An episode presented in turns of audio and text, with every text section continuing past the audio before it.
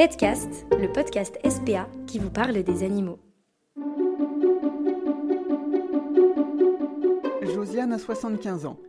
Elle est retraitée et fréquente le dispensaire de la SPA de Toulouse. Sa vie, cette aide-soignante l'a passée aux quatre coins du globe, d'abord pour suivre un premier mari, militaire à Djibouti et à Tahiti, puis un second, un médecin tunisien dont elle divorcera après 20 années passées en Tunisie. Elle rentre alors à Toulouse, dont elle est originaire, avec sa chienne qu'elle a ramenée et qui l'a accompagnée dans toutes ses galères. C'est Lisa. C'est Lisa, une petite pékinoise. Elle a 7 ans bientôt. Lisa, je l'ai eue en Tunisie. Ce sont des gens qui sont séparés. La dame attendait un bébé, donc elle voulait s'en débarrasser. Moi, je venais de perdre une petite chienne que j'avais également aussi euh, récupérée. Et euh, voilà, je l'ai ramenée et je suis maintenant depuis 2017 à Toulouse. Et voilà. Vous vous êtes plus tout de suite? Tout de suite, c'est pour ça que je l'ai prise, parce que je n'étais pas décidée à reprendre un, autre animal. J'avais tellement de peine d'avoir perdu l'autre. Et de suite, elle est venue vers moi. Euh, le monsieur me l'a pratiquement jeté dans les bras, s'en débarrasser. Et puis voilà, elle est avec moi et puis on est inséparables. Et quand on diagnostique un cancer de la joue à Josiane, fraîchement divorcée, elle prend Lisa sous le bras, monte dans l'avion, direction la France, où elle est prise en charge par le service d'action sociale de la ville de Toulouse. C'est la fin d'une vie confortable et le début des moments difficiles. Euh, quand je suis rentrée de Tunisie, malgré que j'étais mariée avec un médecin, j'avais tout. Euh, j'ai divorcé là-bas, sous le régime tunisien. Je me suis retrouvée sans rien.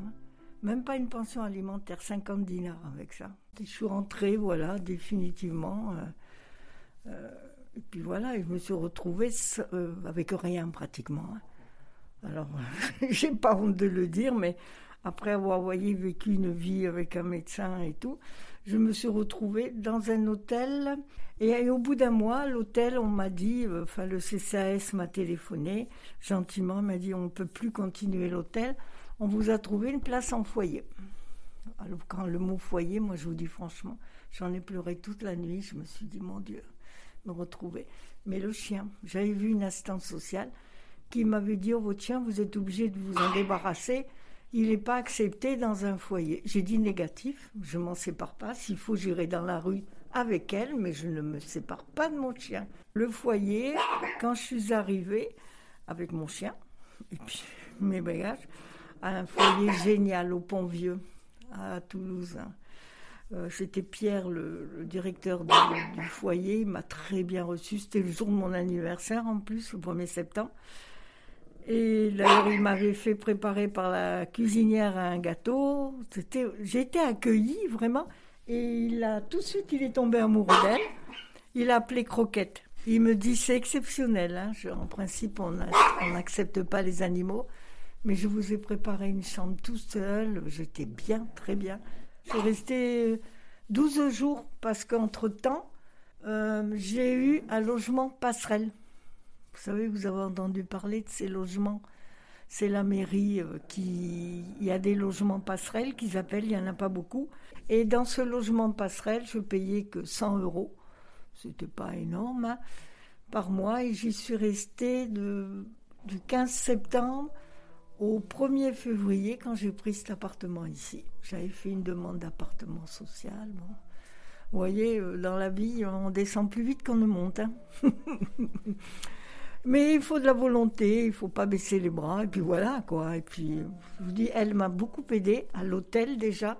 J'étais dans une chambre, je la sortais là-bas. Hein. C'était, il y avait une pièce, on faisait la cuisine. On était trois personnes à être placées comme ça dans des, chambres d'hôtel. Hein. Après le foyer, bon, je l'avais. Elle était dans ma chambre, je la sortais, mais quand même, elle était avec moi. Je n'étais pas seule. Et puis, logement passerelle, bon, c'est là que ça a commencé au logement passerelle, son histoire d'infection, qu'elle a eu une hystérectomie, tout ça. Et puis voilà, puis après ici, puis voilà. Donc elle m'a, sans elle, j'aurais été démoralisée. C'était une présence avec tout ce que j'avais subi, vous vous rendez compte? Aujourd'hui, Josiane vit dans un joli deux pièces avec Lisa. Elle s'inquiète facilement pour sa chienne elle l'emmène d'ailleurs régulièrement au dispensaire Et elle a même tout prévu, juste au cas où il lui arriverait quelque Ah, chose. ah, ah, ah.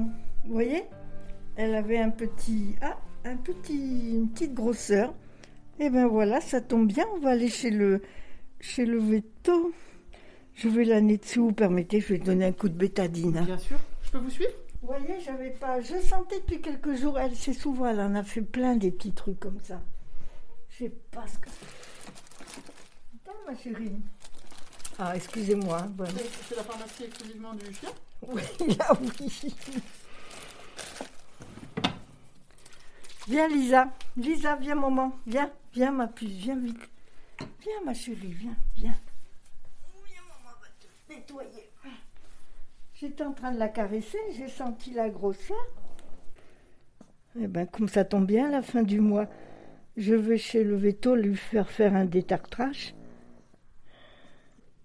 Je vais surveiller ça et si je vois que ça va pas, je l'emmènerai plus tôt que prévu. Elles sont géniales les vétos là-bas. En toute confiance. hein. Vraiment. Ça ira mieux ma puce. Elle a sa toiletteuse attitrée, Violette, qui vient la toiletter à la maison. Mais elle me dit, elle est exceptionnelle. D'ailleurs, j'ai fait un pacte avec elle, s'il m'arrivait quoi que ce soit, c'est elle qui la prend. Elle m'a dit, vous inquiétez pas, je la, je la prends. J'ai dit, vous la placerez bien. Elle me dit, non, non, non, je la garde. non, non. même pensé à ça? Ouais. Ouais, ouais. Et j'y pense encore maintenant, à mon âge, on ne sait jamais. hein. Tellement, c'est c'est ma seule priorité. Si à lui lui arrive quelque chose, je ne sais pas comment je réagirais. hein. Pourtant, j'en ai eu des chiens. Mais elle, pour moi, ça, elle m'a sauvée. euh, elle m'a aidée. C'est un pouvoir, vous savez, les animaux. Ne faut pas croire. hein. Un grand pouvoir. Je sais pas, elle, ça a été, je sais pas. Est-ce qu'elle a senti que moi aussi je l'ai sauvée quand euh, on me l'a donnée? Euh, Moi, euh, moi, pour moi, c'est, ma vie cette chienne. Si je la perdais maintenant, euh, je sais pas. C'est elle qui m'a sauvée. Parce que si j'avais été seule à mon retour de Tunisie avec tout ce que j'ai subi, je ne sais pas ce que j'aurais fait. Je sais pas. Je sais pas. Elle était là. Et c'est ma vie, cette chienne.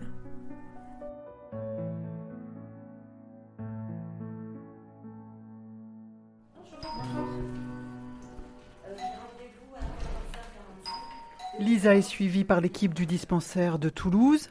Avec sa petite retraite, Josiane y a accès. Depuis 2003, ce dispensaire est installé dans une maison léguée à la SPA. Trois vétérinaires et deux auxiliaires y travaillent dans les deux salles de consultation sous la responsabilité de Christelle Aguet.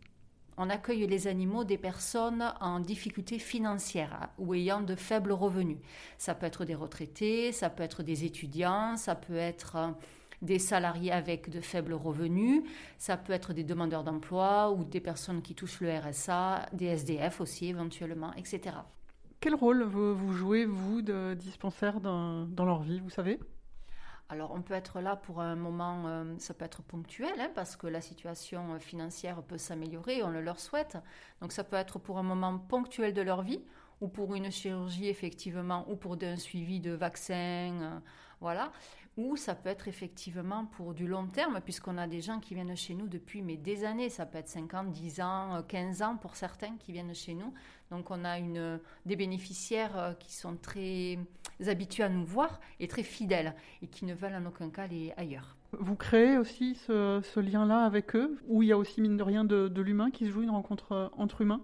Tout à fait. Alors je pense qu'il y a le côté financier, effectivement, mais il n'y a pas que ça. Je pense qu'ils sont habitués à nous voir, ils connaissent nos vétérinaires, ils savent comment on fonctionne, et je pense que ça leur correspond quelque part. Et puis, euh, du coup, on connaît leurs animaux, on a vu l'évolution, et je pense que c'est ce qui les intéresse aussi, qu'ils aient un suivi avec la même personne. Les personnes qui viennent chez nous peuvent demander à repasser toujours avec la même vétérinaire si ça leur convient. Vous diriez que, que vous fonctionnez différemment par rapport à une euh, clinique euh, lambda? Oui, ne serait-ce que déjà par rapport aux conditions d'accès. Ensuite, nous, on impose la stérilisation. Ça fait partie de la protection animale. Donc, chez nous, c'est euh, non négociable, sauf si effectivement l'animal est très vieux. Là, on ne l'imposera pas. Ensuite, les gens donnent ce qu'ils veulent hein, au niveau des participations. Et les gens peuvent venir chez nous à volonté, effectivement. Voilà, mais c'est sur rendez-vous uniquement, par contre. Comment vous faites pour vivre avec euh, ce mode de fonctionnement euh, si particulier?